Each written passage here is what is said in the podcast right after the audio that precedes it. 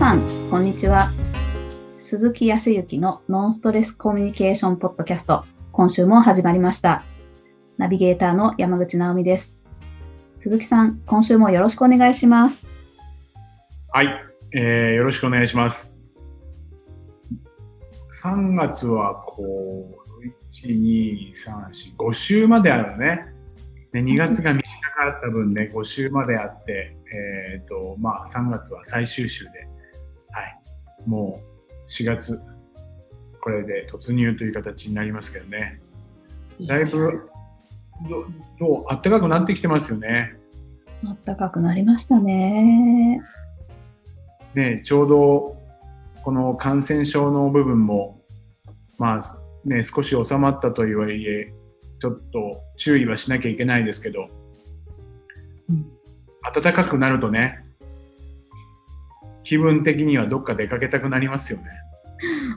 出かけちゃいますよね。はい。そうだよね。そんなことをおいそれて言っちゃいけないかななんて思いつつも、やっぱり出かけたくなりますよね。はい。で、まあ、先週もお話ししたけど、移動の時期でね、卒業が終わって、これからね、入学のシーズン、転勤うん。っていうこともあって、新しいところにまた行けばね、いろいろと、こう、新しいところをこう見てみたいと思ったりとか、はい。今まで行ったことがなかったところに行くとなると、興味関心っていうものが出てくるんじゃないかなというふうには思いますけど、うん。そうですね。そう、そんなことを考えていたらですね、はい。まあ、前回ぐらい前回からちょっとお直美さんといろいろとこのコミュニケーションでね難しいっていうようなこのコミュニケーションが楽しいっていう形になればっていうことで、ね、日常の中のコミュニケーションをこう使いながらね直美さんとこう時にやり取りをして、はい、それがリスナーの皆さんの何かの気づきになったりとかっていうところでちょっと進めていくようにね、えーはい。ってますけど前回ちょっとだけ食べ物のお話が出てきてねうん。あのー浜松に以前いらっしゃることがあってはい。浜松といえばって聞いたらまあうなぎパイと、うんなんと浜松餃子と いうのもあってそうね餃子っていうと宇都宮餃子っていうところからね今浜松餃子もね逆に浜松餃子の方がなんかこうちょっと最近はよく名前を聞いたりとかするようになりましたけどねあ。そのぐらいやっぱり有名になってね。そんなことをしてたらふと思ったのが直美さんは食べ物で何が好きなんだろうなっていうふうにちょっと興味関心を持ったのでちょっと今日はお互いのおい、えー、と好きな食べ物みたいなところをちょっと聞きながらね、できればその美味しさを深めたりとか 時にはなぜ好きなのかというその理由みたいなところとか時にはさらにその話から関係性を深めるとか時には人間関係広げるみたいなそんなうんでもちょっとすごくそこまでは言い過ぎかもしれないけどそんな はいことができたらなと思ってちょっとはい直美さんと質問会話楽しめればなというふうには思うんですけど直美さんいいですか？はい。ぜひぜひ聞いてください。なんか、前回からすごく楽しみになっちゃいました。あ本当ですか？はい。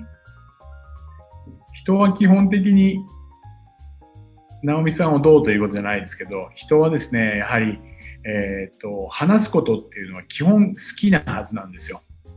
おー、そうなんですか。そう私は話すことは好きじゃありませんっていう人ですら、うん、実際には話すことをしたいというふうに思っていたりとかします。えうん、これはその話すっていうことといわゆる認めてもらうっていう意味意味合いの話ね。私のことを分かってとか、私の今感じていたりとか思っていたり、その状況も含めて、やっぱり相手に分かってもらいたいっていうふうに思うことが話すっていう行動に出てるみたいですね。なるほど。はい。いわゆる承認欲求まあそういう考え方から言ったら、私は、えー話すのは好きではありませんっていうことを話したいっていうことです。ああ。そうそう。私は話すこと自体はしたくありませんっていうことを認めてもらいたいっていうこと。なるほど。奥が深い。はい。そうすると、基本人っていうのは話すことは楽しかったり、時にはまあ辛いことを話していることもあるかもしれないけど、それがいろいろな気づきになったりとかっていうことで、そう、話すことは基本的に気持ちよかったりとかすることが多いんですよね。はい。はあ。なので今日はそれをですね、ちょっと食べ物で言ってみたいというふうには思うんですけど、なるほどです。はい。じゃあまたちょっと2、3分ぐらいですけど、ナミさん、僕にちょっと質問してください。よわかりました。好きな食べ物ですね。では、よろしくお願いします。ろしくお願いします。はい。鈴木さん、好きな食べ物って何かありますか？好きな食べ物。うんん、確かに数ありますけど、うーん、お寿司ですかね。お寿司？お寿司。と言いますと、お好きなネタは何でしょそうね、都度少しずつ変わるような気はするんですけど、やはり、マグロかな。うえー、あれですか？やっぱり、ご出身の千葉でしたっけ？うん。の方でも、あの、マグロを召し上がってたという感じですか？あの、そうですね、海の近くでしたけど、おまあ、マグロがその場で水揚げされるわけはなかったけど、やっぱり、今思えば確かにね、お魚好きだったから、うーんと、それもあると思います。うん、マグロ。えーああ、そうですか。そうしますと、あれですか？やっぱり、一週間のうちに何回かマグロを今も召し上がっていらっしゃる。ああ、食べたいね。でも、でも、ななかなかそこまではなくて。うーんと、そうだな。月に1回あればいいぐらいですかね。マグロ。うん。あ、もっと食べたいな、でも。うん。本当に月に1回ぐらいしかないですね。あれですか？沖縄だとそういったお刺身って少ないんですか？うん。そうね、ありますよ。ありますけど、うんと、こう、本州とかのマグロとはちょっとこう、質が違うというか、へえ、だからね、なかなか行く機会がないのもそうですけど、あまり食べる機会がないんですよね。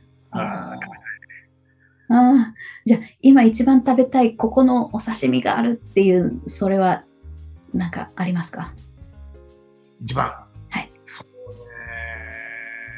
お刺身、どこも、うんいくつかありますけど、それでもね、えっ、と、友人の、友人でホテル時代の友人のお兄さんが、えーお寿司屋さんの3代目をやってるんですけどね。うんえっ、と、そこの、えーそこのマグロは美味しいですね。へえなんかえどんな感じなんですか？どんな？あー、どんな感じ？まあ、そうね。そうね。あのマグロなんですけど、マグロも赤身ね。赤身なんだけど、うんと、本当に、えーと、なんていうかな、新鮮ということではなくて、程よく何かこう、味付けがされていたりとかしてて、うん。で、もう赤身のマグロの甘さとか、あとはこう繊維が残ってるところとか、そういうところも食べれ、えーと感じられるんで、はい。少し金額は張るんですけど、はい。銀座にある青木さんっていうね、青木っていうお寿司です。ここはもうじゃあ、マグロを今もし召し上がったら、鈴木さん、どんなお気持ちになるんですか、いやいや、もうそれは明日への活力になりますね。もう満足だと思ってもう仕事しなくなるかな。どっちかな。まあそんな感じかな。そんなにですか？はい。そのぐらい好きです。おー、あー、すごい。はい。ありがとうございます。相変わらず直美さんうまいね。いや、あの、やっぱり前回のいいお手本を聞いてしまったら、最後焦ったんです。あの、あ、いけない、思いを聞いてない、全部状況しか聞いてないって思って、最後に一つだけ盛り下げれたらいいなって、時間がもう間に合わなかったですけど、いやいやいや。いや、上手。めっちゃんこ、はい。青木さんのところのすお寿司をまた食べたくなりました。本当にいいですよ。本当に美味しい。あ、そうですか。ね、やっぱりその、お兄さん、親方のね、えっ、と、姿勢、姿勢っていうのは、食に対する姿勢とか、あとは、うんと、接客ね。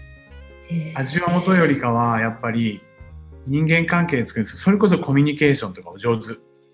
うん。まああ、確かに職人さんだから喋りすぎず、ーね、淡々と作りながらも、ちゃんとお見送りをするときとかには、はい、食べた感想を聞いたりとかね。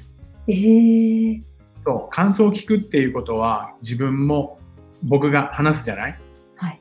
ということは、美味しかったっていうことが、さらに今日の直美さんの質問のように、明確になるわけですよ。今食べたんだけど、もう一回口で言葉に出すっていうことによって、そう。そうするとまた来たいっていうようなね、まあ無意識かもしれないけど、自然にそういうこう質問というか、まあそうだね、質問だね、感想を聞いてるからね。っていうことができる方なので、そう。すごくいい方。人としてもね、あ機会がぜひいただきたいというふうに思いますよ。いやちょっと、青木さんの宣伝になっちゃったけど。行きたくなっちゃいました。さすが。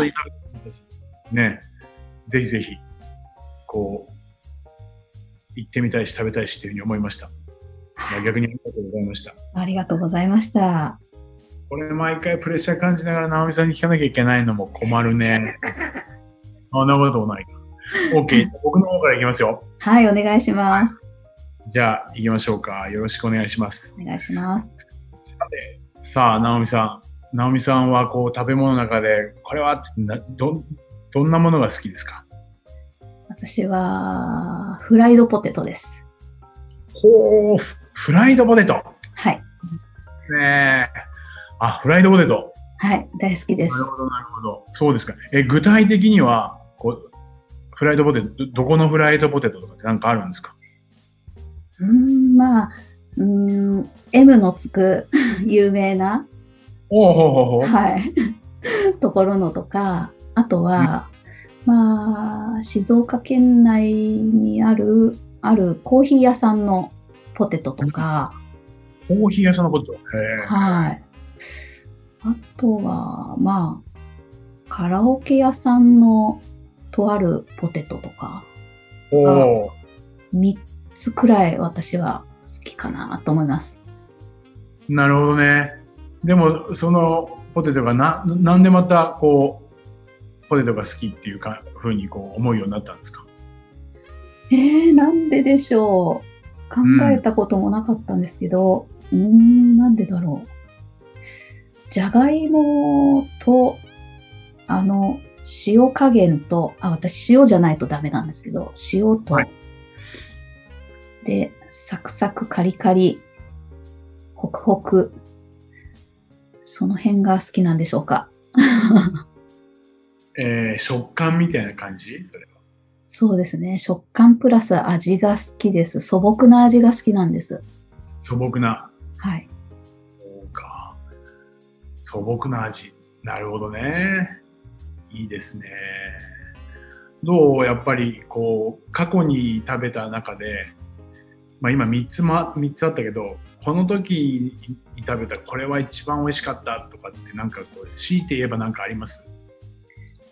強いて言えばそうですね。もうなんか、まあ、ポテトだから好きだから我慢するんです。おお我慢。おあの頑張った時のご褒美にしようって思うんですよ。なるほど。ですのでいつだったかな。年末年始またいで、もう次こそは頑張った日に絶対食べるぞと決め込んで、うん。1ヶ月、1ヶ月、2ヶ月ぶりくらいに食べた時のポテトは最高だったと思います。うんああなるほどね、はい、そのその時にこう食べた時の気持ちとかってどどんな感じなんだろうね。おー、なんか、ああ、頑張ってよかったって感じです。そうか。よかった。なるほどな。そうかこうその中でももう自分はもっとこういうようなものがあったらフライドポテトもっといいのになみたいななんかあります？うーん。求めるものとかあ、求めるもの。うんそうですね。ああ、できれば、うん岩塩にしたいです。岩塩かはい。それはなんで？なんでしょう。岩塩って若干味が、うんなんていうのか。うーん。なんでしょう。ミネラルが入ってるからなのか、妙に美味しく感じるんですよね。なるほどまあそれそれこそ旨味みたいな感じなのかねはいはい。そうかいいですね。そのぐらいなんかこう好きなんですね。はい。そうか、まあ、そんな中でどうですか？あの今までこう食べたものと何か違った形でね何か新しいフライドポテトがあったら直美さんだったらどうしたいと思います？あ、それで言ったらあるんですよ。私、やっぱり油がベタベタしてないとか、おおあのーなんだろう。あんまり脂っこいものを食べると、うん肌荒れにつながっちゃうので、そうねそう、そういうのが、でも、じゃあかといってノンフライだと足りないんですよ。ああね はい。だから、うん体にいいフライドポテトが欲しいです。そうか体にいいかでもあったらいいよねはい。そうか。そうするとですね、じゃあ今ちょっと気づいたんだけど、これね、またね、沖縄。うん、沖縄はね、結構フライドポテトがね、美味しいんですよ。え、そうなんですか？そうそうそう。そう、食べたことが多分、あ、まあ、あるかな。沖縄に旅行されてたらあるかもしれないけど、一つはチェーン店で言うと、まあ、沖縄にしかないチェーン店があって、一つだけお話しすると、お A&W ってね、通称40代、50代、えー50代以上の人はそれを通称エンダーと言いますけど、へえ。A&W をエンダーって言いますけど、今、お若い人たちはみんな A&W って言うけど、はいうんエンダーっていう、え A&W というのがあるんですね。はい、そこのポテトはまたね、えっ、と、ナオミさんの言ってたやつが全部入ってる。え、うんと本当ですか？うん、天然塩じゃないけど、あ、あのーホクホクしてる。周りサクサクしてるし、そう。ちょっとね、他とは違う。うん、もしかするとね、でも、お食べたことある感覚かもしれない。でもね、これはね、ちょっとおすすめ。ちょっと沖縄にもしも来れる機会があったら、こう、どうでしょう、そういうもので食べてみたいと思います？あ絶対食べたいと思います。ああ、もうぜひぜひちょっと沖縄に来ていただいて、はい。十分楽しんでいただければと思いますよ。いやーありがとうございます。はいその時には絶対あのご一緒しますんで。あーありがとうございます。そんな感じ。ちょっとグダグダ系だったけど。はいやいやいや。い。OK。はい。でもどう、えーちょっと検証しましょうか。検証っていうか、話を続けましょうか。はい。えーと実際僕にお寿司の質問をして、まずはどうでした？あのですね、やっぱり状況の質問をすることに慣れてるなっていう自覚がありました。途中までずっと。もう、今回はね、いいですね。い、いですね。で、ああ、そうだった、そうだった。前回、散々私のこう、転勤したお話から、だいぶ私のこう、思いを組んでいただいたっていうあの気持ちよかった体験を思い出して、うんああ、何か感情のことに関して質問をしたいなぁと考えていたので、うん。鈴木さんのお話ちゃんと聞けてたのかなって 今反省してます。あ、本当に？うん、考えちゃってた。うんうん。あ、あ、まあ、質問を考えていた？はい。まあ、最初のうちっていうか、今の状況で言ったら全然それはいいと思いますよ。それがだんだん無意識なうちの興味関心になると思うし。うんそうですか。僕自身はね、本当にね、さっき言ったように上手だなと思ったのは、本当に食べたくなった。あ、よかった。食べたくなったし、あの、近々、ん東京に行く機会があったら、ちょっと無理くりでも、あの、予約をい入れさせてもらって食べたいというふうに思いましたね。まあ、ただ一番の難点はお金があることなんですけど。いや、本当にお上手だったと思います。はい。で、どうでしょうこう、僕があえてフライドポテトに対して質問しましたけど、そこら辺はどうですか？なんか、えー答えてくる感想。考えてみて、私は普段聞かれないことを聞かれたので、結構頭を使いました。うーん。面白かったです。具体的には、ポテトがこうなったらいいのになっていうのって、あったようでいて、あまり口にしてなかったので、改めてその感情に気づいたというか、うん、うん。はい、あーやっぱり好きなんだなっていう、なんか再認識と、おー、なるほど。美味しいポテトをこれからも追求していこうっていう 新たな気持ちが生まれました。それでまた沖縄に行ったら絶対その鈴鈴木さんのおすすめされるうん。お店に行きたいなと思ってます。あ、本当ですか？ありがとう。はい。僕自身がこう質問してて、そうね、うーんと、直美さんよりもね、多分ね僕はね、深めなかったと思うんですよ。そんなに。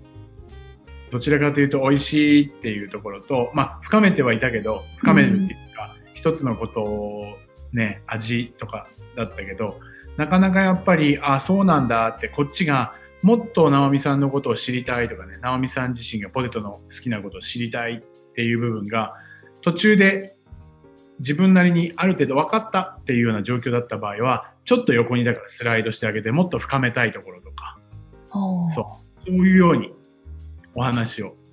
もう深まらない部分を、っていうかもう結論が出てるのに、そこを、ま、もっともっとって言っても、変な話だけども、完全に、えー深くまで行っていたら、うんね、それ以上ね、考えてもらうのもちょっとね、逆に楽しくなくなっちゃうので、なるほど。うん、ましてや食べ物だったからね、はい。ちょっとフライドポテトだけにちょっと軽い感じでい言ってみましたよ。お上手。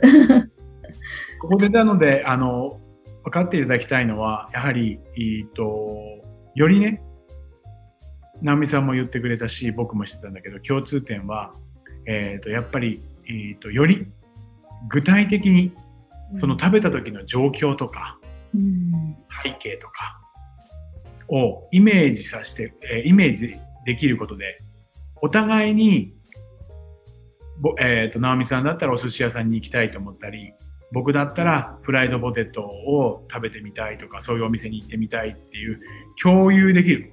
うんこと。これが大事で、そのためには、まずは具体的にイメージができるように、イメージをものすごく広げる。うんそしてそこからこう深めていくっていうような会話ができていくとすごくお互いが楽しいし、でね面白いものでこの食べ物のこの会話って基本共有ができることが多いんですよ。あそう。要は相手のことを知るために知ると相手のことが分かってくるとだんだんその人に好意を持ってくるわけですよ、はい、基本ね。そう、うん、相手のことが分かるから。っていう中で日常いろいろ食べ物食べてるじゃないですか。うん、そうするとやっぱり好きなものっていう好きな食べ物って聞きやすいし、はい、そうすると具体的にどういうどこのどのお店のどの味のとかね。そういうところが広、ま、と具体的に聞けたりとか、さらには1個じゃなくて2個3個他にはなんかどこのお店と他には直美さん3店舗ぐらい言ったけどね。うん。あ。ね、イメージがしやすくなってその中でもこうどういうのが好きなのとかって話の展開がしやすくなるとそうどんどんどんどん相手のことが分かってくるんだよね食べ物から。うんそうすると他の人が知ってるんだったらもしかすると今度一緒にちょっと行きませんかって誘うこと自体もこっちからしたくなってくる。あ、そっかそっか。はい。こっちからも、えー、誘ってほしいなっていう気持ちがあって、こんな時に誘っちゃいけないかななんていうふうに思っている自分もいるかもしれないけど、自分から誘ってでも食べに行きたくなるかもしれないし、はあ、そう逆に言ったら、直美さんがそこまで聞いてくれたんだったら、今度時間があったら一緒に来ますって直美さん自身も誘いたくなるかもしれない。うんということは関係性が深まっていくっていうことになると思うんですね。確かに。はい。そうそのためにはまず共通なものを見つけるっていうことで、これ食べ物以外でも全然構わないんだけど、こういう展開でお話をしていくと、よりお互いの関係性が良くなって、まあ、いわゆる信頼関係の入り口を作るところね。今回みたいな、ちょっとまた聞き返していただいてもいいと思いますけど、あ、こういうようなあ質問の流れをすればいいんだなっていうことを把握してもらったらいいんじゃないかなと思います。超直美さんの話も参考になるんで、はい。もう一回聞いてもいいと思いますよ。すごいです。また、ぜひ何度でも聞き返していただいて、ね。はい。ポッドキャストは聞き返すことができるっていうのはいいことですからね。はい。